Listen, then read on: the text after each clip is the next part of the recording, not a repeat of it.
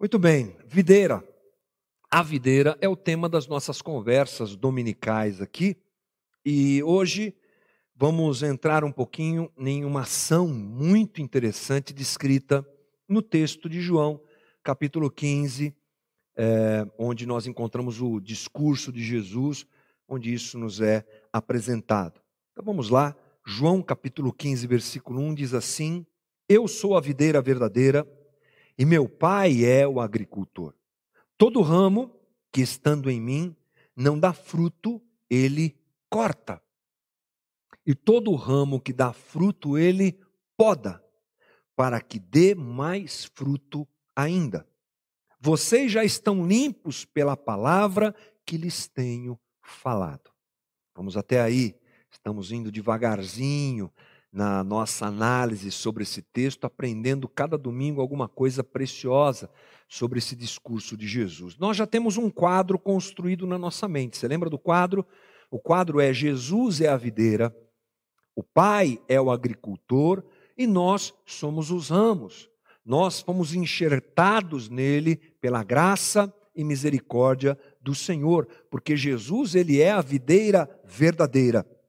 Sendo ramos, nós precisamos dar frutos. Falamos sobre o fruto semana passada, o fruto do amor. Recomendo que, se você está chegando agora nessa conversa, confira os vídeos anteriores, as conversas anteriores, aí mesmo no nosso canal no YouTube.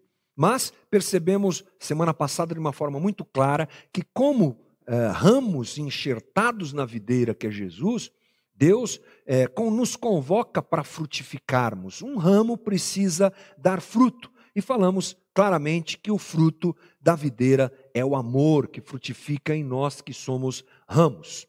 Mas hoje nós vamos entrar em uma análise é, interessante de ações, de duas ações que Deus realiza na videira. Elas estão descritas no versículo 2 de forma muito clara e objetiva. Diz assim: Todo ramo que estando em mim não dá fruto, ele corta, e todo que dá fruto, ele poda para que dê mais fruto ainda. Corte e poda. Duas coisas para nós pensarmos. Lembrando que essas colocações de Jesus, as suas parábolas, os seus sermões, os seus discursos, estão recheados da realidade daquelas pessoas ali do primeiro século.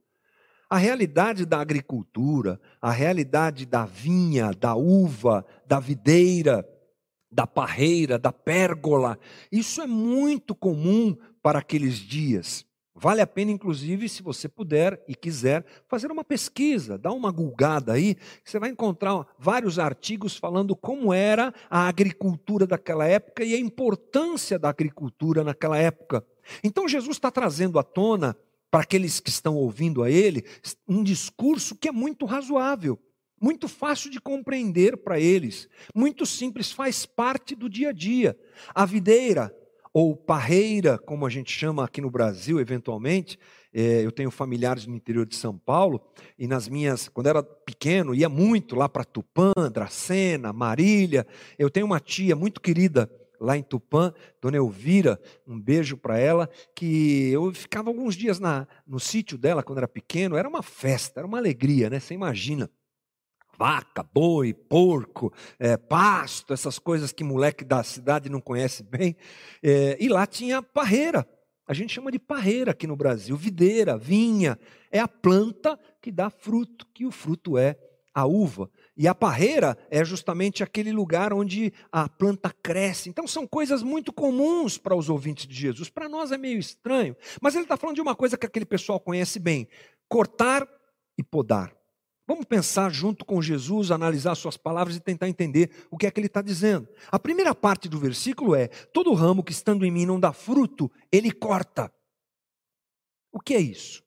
Bom, o termo usado por João o termo usado por Jesus na sua fala, o termo cortar, é no grego airo. E esse termo quer dizer literalmente cortar ou afastar o que está ligado a algo, separar, remover, tirar fora. Essa é a ideia. O problema é que frequentemente, gente, esse texto é usado para dizer é, algumas coisas a respeito da salvação. É muito comum você encontrar esse tipo de, de interpretação. Olha, Fulano não está dando fruto e ele foi cortado e lançado fora. Geralmente a ideia de fruto já é errada.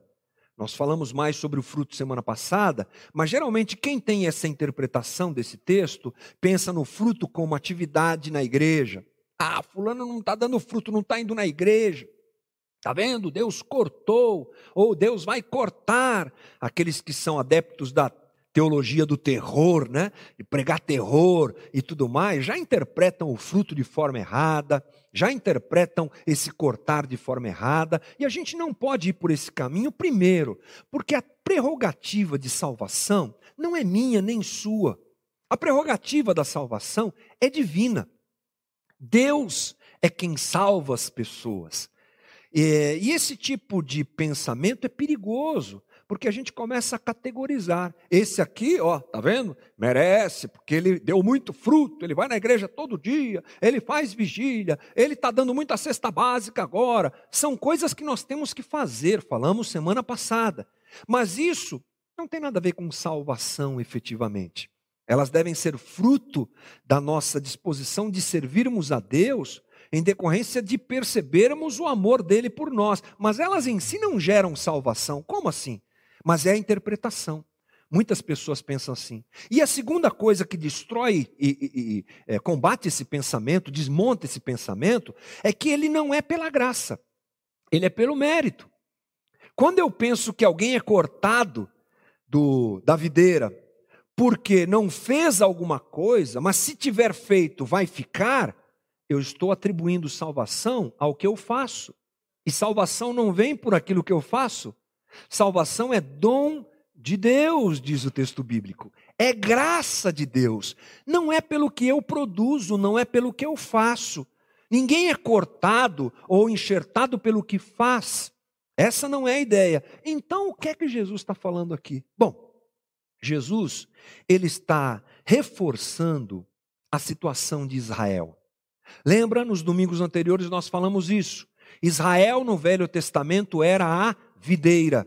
Videira, organismo vivo que dá vida a outros organismos. Essa era a ideia de Deus, o projeto de Deus para Israel foi esse. Brilhem, sinalizem a minha glória aos outros povos, sejam obedientes à lei, caminhem comigo, tenham uma aliança comigo, e mostrem para os outros povos uh, a minha glória, sejam instrumento para gerar vida às outras nações que estão perto de você e ao mundo todo.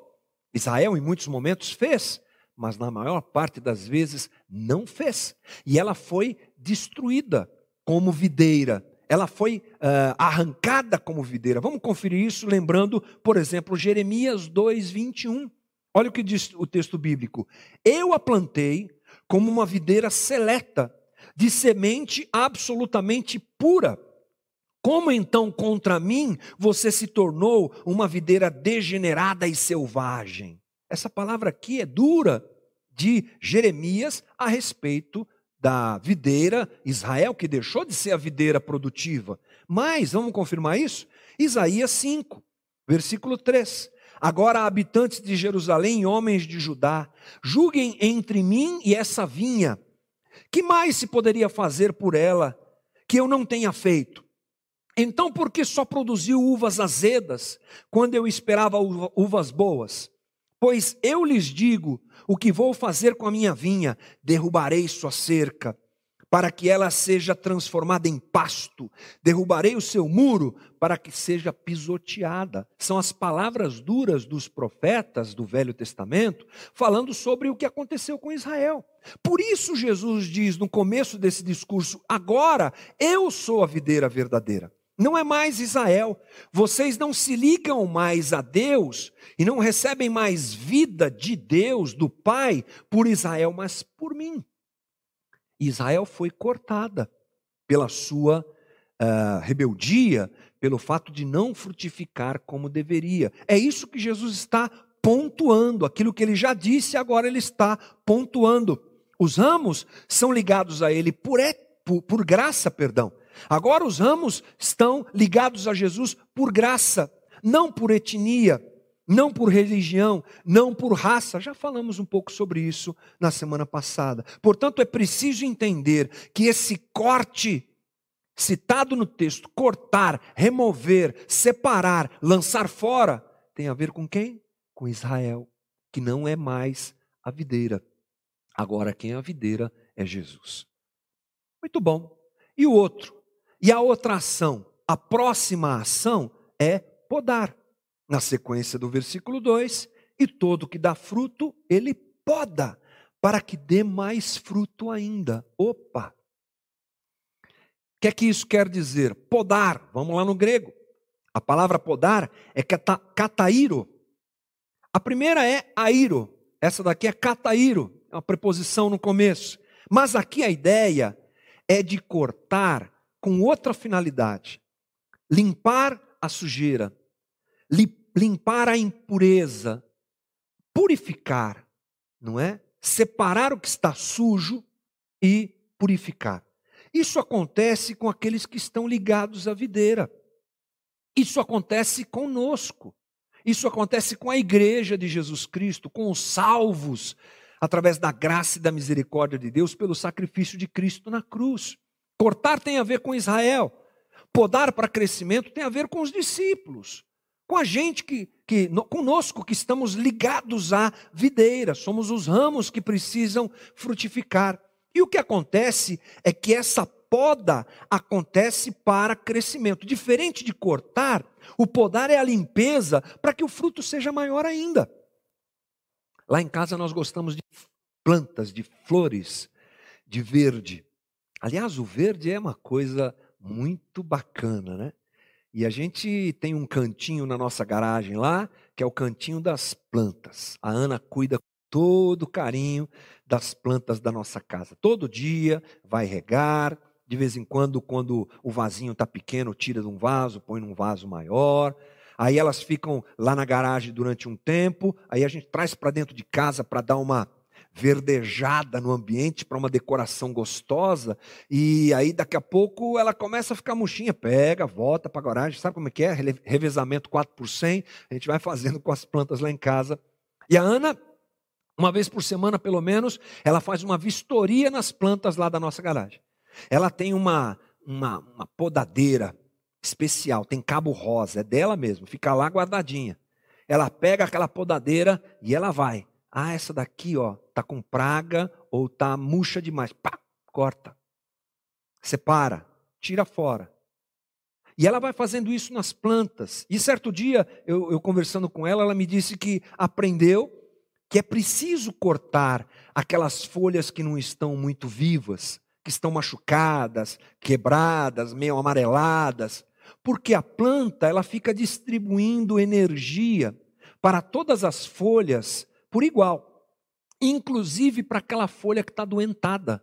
Ela tenta fazer aquela folha receber energia. Então ela deixa de produzir energia suficiente para todas, é, colocando a sua força naquela, naquela folha que não está muito bem.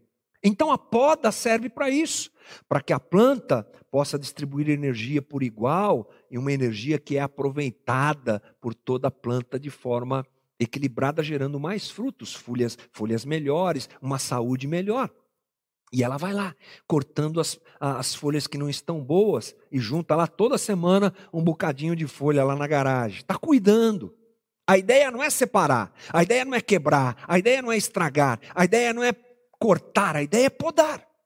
E essa é a ação que o Pai faz em nós, que somos ramos, ligados à videira, e ele faz isso através da sua palavra, para que nós possamos produzir mais fruto de amor a cada dia. Esse amor que nós recebemos dele e continuamos recebendo dele, precisa frutificar em nós. É o ato que Deus realiza através da sua palavra como um instrumento de limpeza, um instrumento que gera vida e mais vida para os ramos. Portanto, os ramos são limpos pela palavra de Deus. É o que Jesus diz no versículo 3. Vocês já estão limpos pela palavra que tenho falado. Vocês estão sendo limpos. Vocês continuam sendo limpos. Vocês estão sendo trabalhados e purificados, podados pela palavra que eu vos tenho dito. O agricultor poda e limpa o ramo. Ele cuida, ele dá direção, ele tira a folha, ele prende a, a, a, a, a vinha, a videira na parreira, na pérgola, para que ela encontre o caminho para crescer. É justamente o cuidado que o agricultor tem com a planta, com a videira, e que Deus tem conosco como ramos ligados à videira. A palavra de Deus é esse instrumento. E você há de convir comigo que temos tido um grande problema quanto à palavra de Deus nesses dias. Temos tido um grande problema sobre a valorização da palavra de Deus esses dias.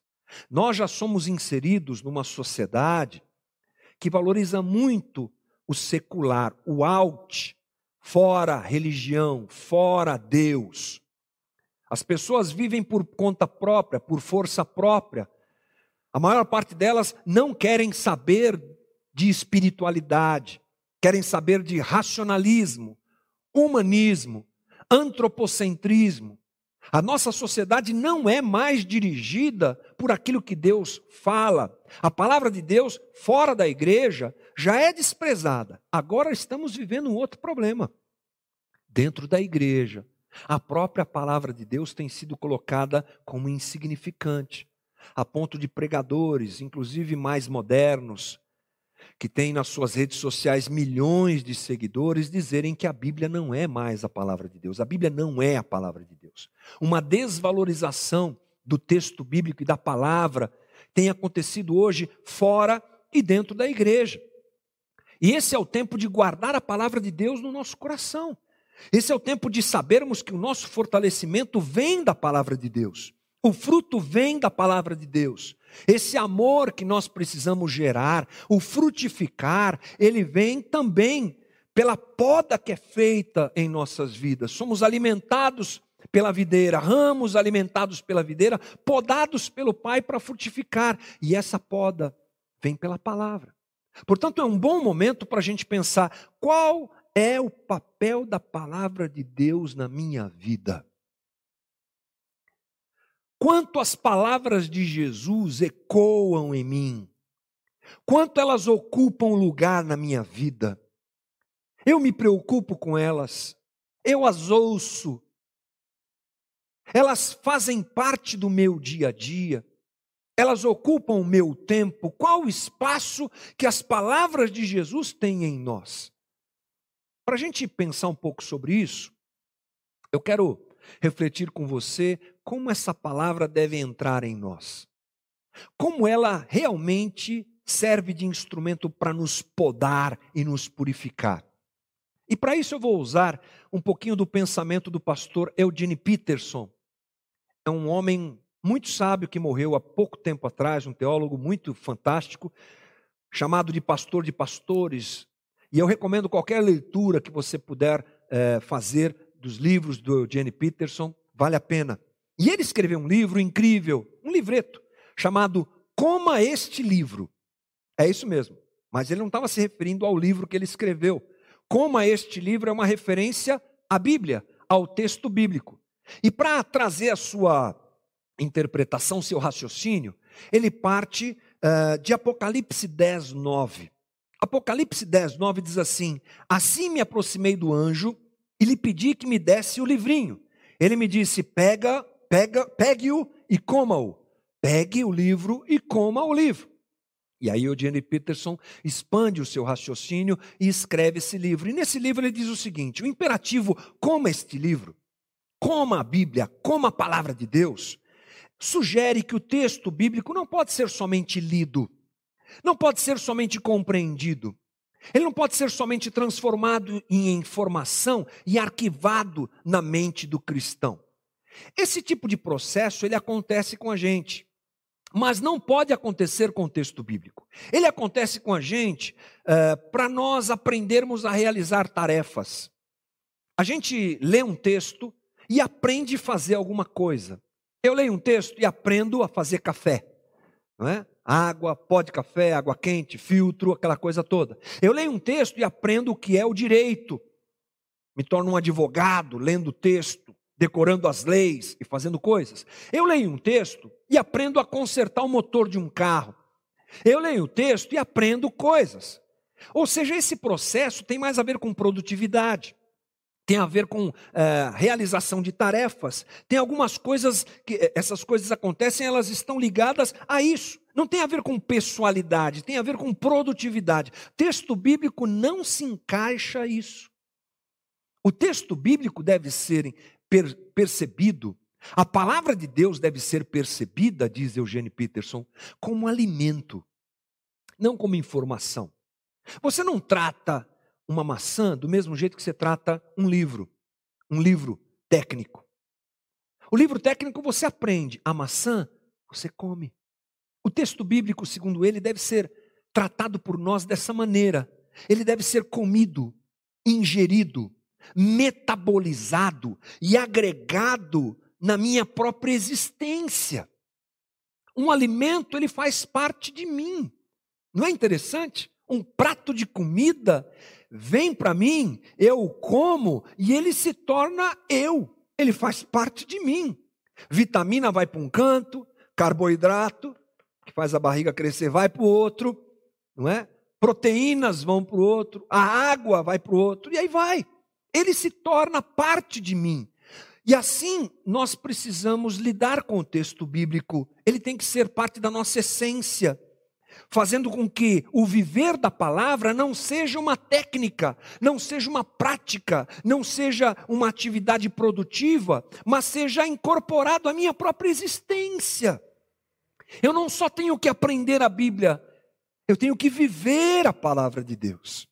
E ela tem que fazer parte de mim, não como produtividade, mas como existência, como parte da minha vida, como parte do meu eu. E ele diz assim: a leitura que João experimentou, porém, não é do tipo que nos ajuda a passar numa prova. Comer um livro é absorvê-lo todo, assimilando-o nos recônditos da nossa vida. Os leitores se tornam o que leem. Uau! Eu vibrei com essa parte. A palavra de Deus precisa fazer parte de mim a ponto de eu me tornar o que eu leio. Não foi isso que Jesus disse em João 14, 23? Se alguém me ama, guardará minha palavra, meu Pai o amará, nós vi, vi, viremos a Ele e faremos nele morada. Não é interessante que tudo começa com guardar a palavra? Deus vem e mora em mim a partir do momento que eu guardo a palavra, mas não mentalmente. Eu guardo a palavra vivendo a palavra. Nós precisamos nos tornar o que lemos. Essa é a ideia da poda. Vai acontecendo quando incorporamos o texto bíblico, vai acontecendo quando a realidade do texto bíblico se torna a minha realidade. O processo, portanto, se dá em absorver a palavra. João 8,31 disse Jesus aos judeus que haviam crido nele: Se vocês permanecerem firmes na minha palavra, verdadeiramente serão meus discípulos. O ramo que ligado à videira dá fruto, porque está ligado à videira e podado pela palavra. É importante lembrar que essa limpeza ela inclui também o cortar. A gente falou, cortar no texto bíblico aqui é cortar para lançar fora. O podar é cortar para crescer, mas tem um corte também. Tem uma ação que envolve dor, de alguma maneira. Tem alguma ação que envolve rupturas, desprendimento. Também tem um afastamento, não para a morte, não para a condenação, não para rejeição, como foi Israel, mas para crescimento. Podar dói. Você quer ver como isso é verdade? Vamos ler um texto um pouquinho maior, João 6, 60. Diz assim: Ao ouvirem isso, muitos dos seus discípulos disseram: Dura essa palavra.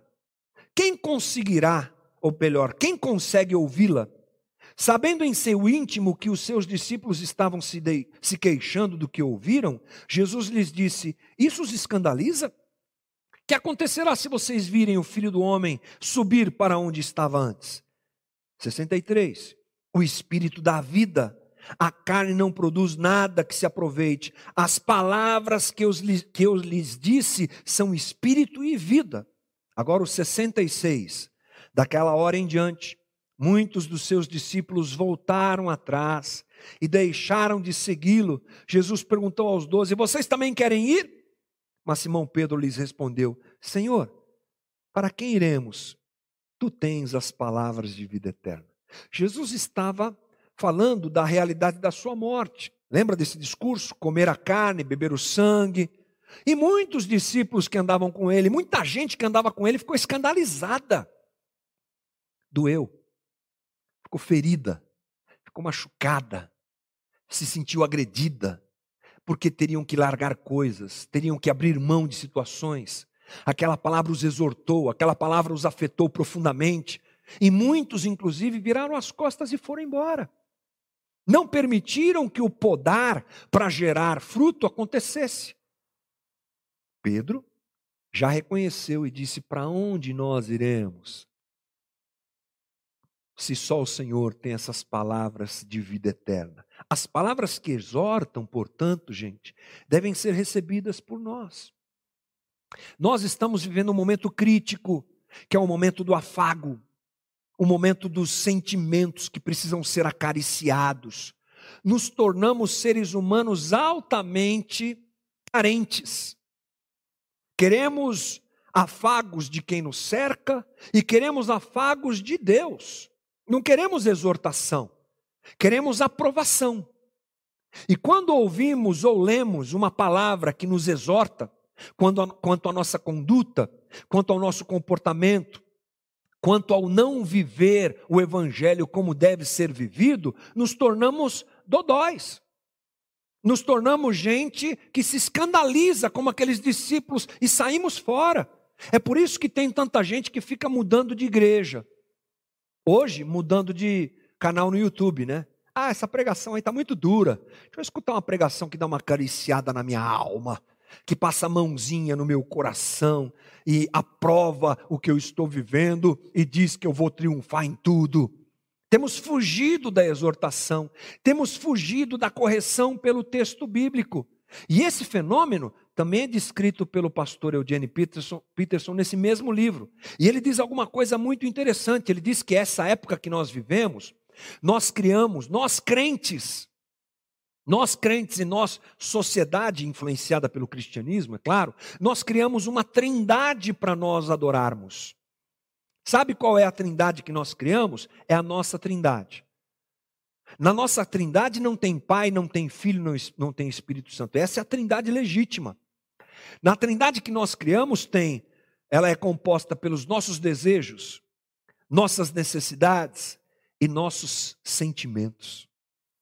Eles, essa trindade que nós servimos, essa trindade que nós adoramos, essa trindade a qual nós nos dobramos, ela significa, ela sintetiza essa trindade, o total antropocentrismo desse tempo.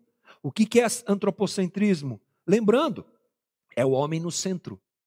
É o homem, não Deus no centro. Não vivemos o cristocentrismo, vivemos o antropocentrismo. O que importa sou eu. Eu até crio uma trindade a qual eu adorarei, mas ela representa eu. Ela me representa. Eu estou adorando a mim e não adorando a Deus. Nós temos um problema porque nós não queremos ser confrontados. Toda palavra dura é rejeitada. Toda palavra que tem como objetivo nos podar, ah, não é bem isso as interpretações são equivocadas e nós fugimos de um processo que tem como objetivo nos dar vida. Lembra o que Jesus disse? As palavras que eu lhes disse são espírito e vida. Eram duras, porque as pessoas foram embora, mas eram espírito e vida.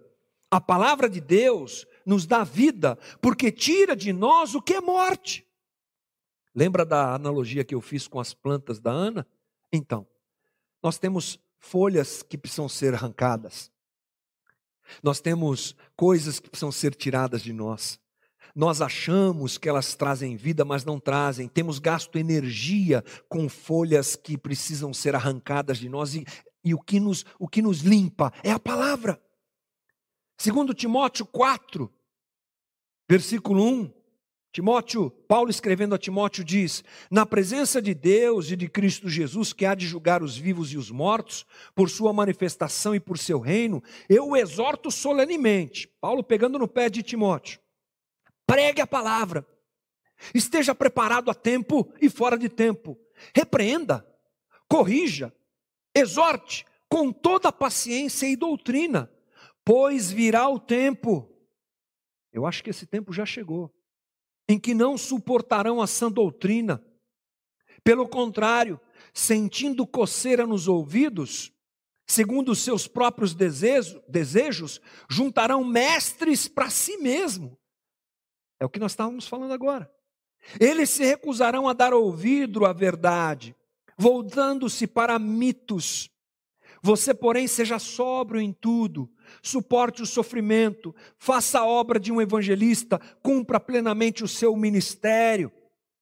Timóteo, prega Timóteo, porque vai chegar um tempo que as pessoas não vão querer ouvir, o ouvido delas vai estar voltado a elas mesmas, e elas pegarão mestres para dizerem para elas o que elas querem ouvir.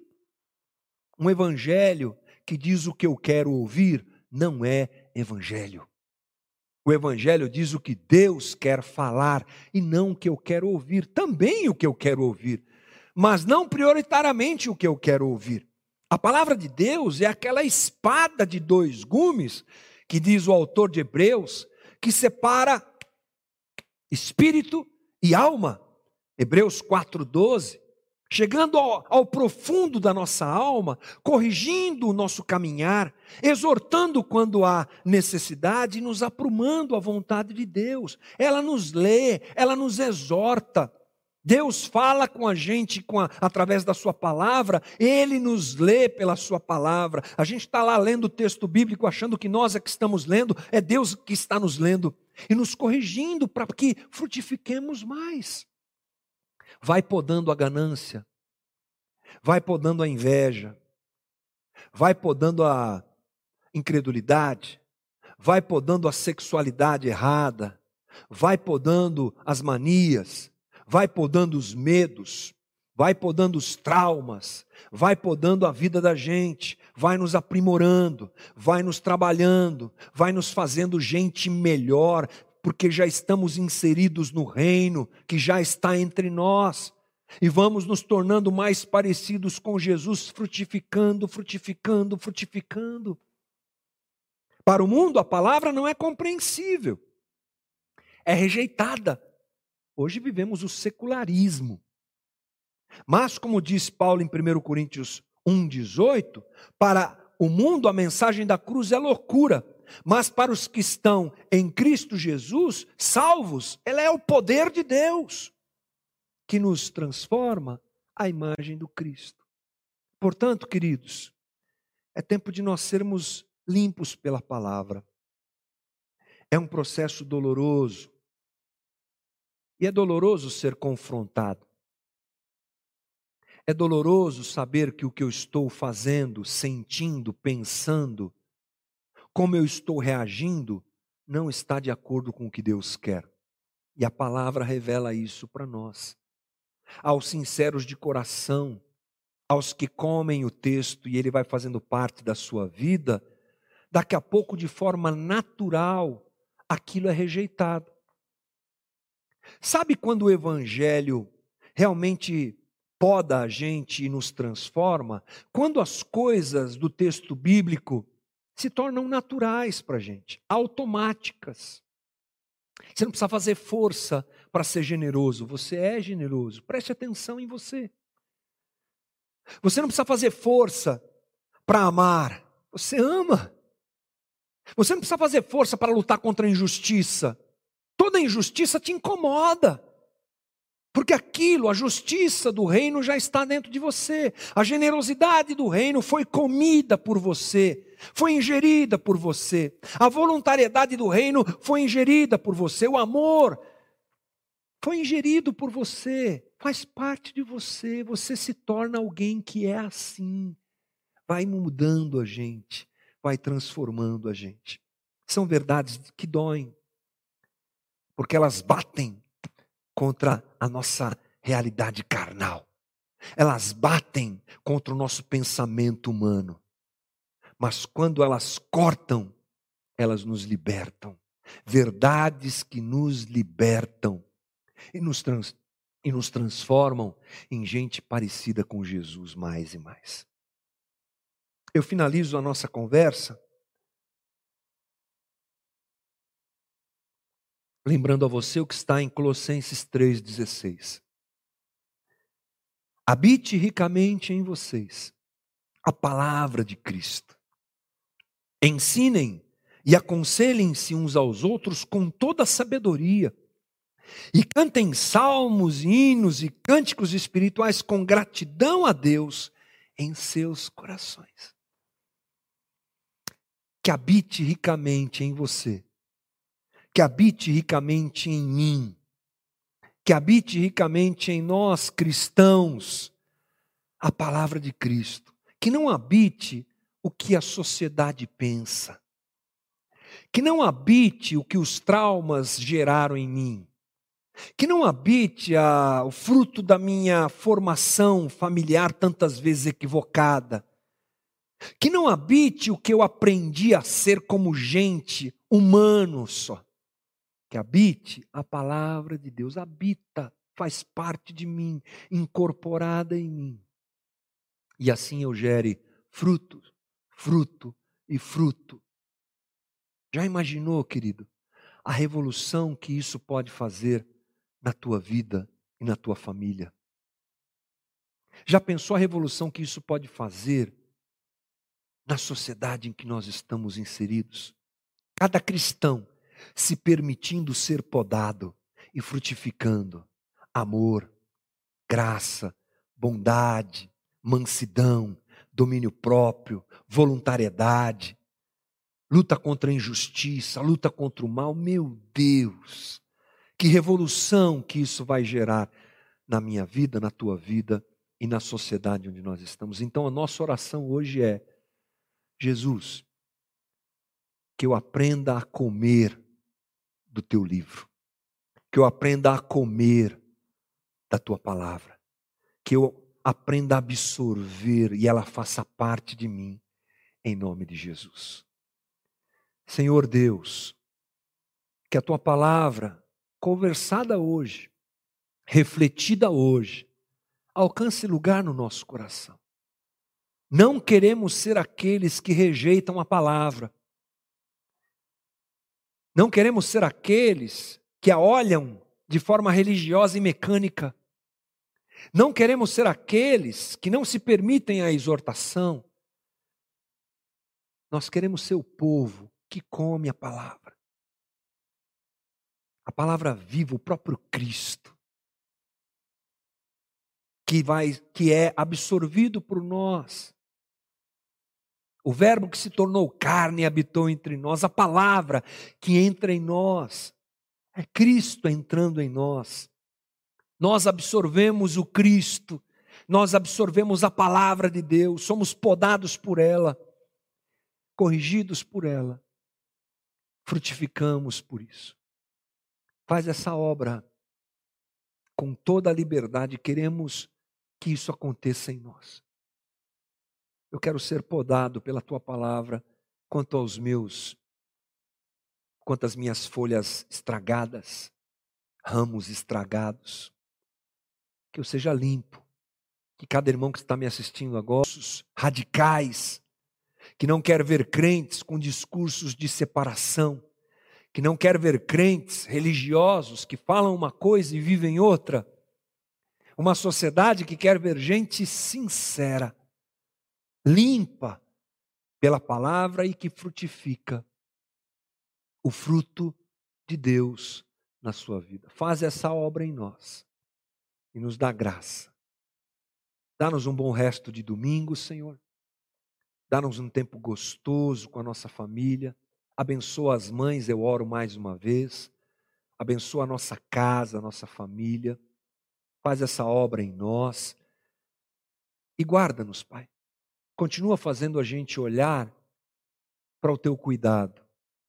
Continua, a gente, continua fazendo a gente perceber o teu cuidado e preserva-nos nesse tempo. Dá-nos uma boa semana e nos ajuda em tudo, Senhor, para frutificarmos. Faz a tua palavra habitar em nós. É a nossa oração nesse domingo, em nome de Jesus. Amém.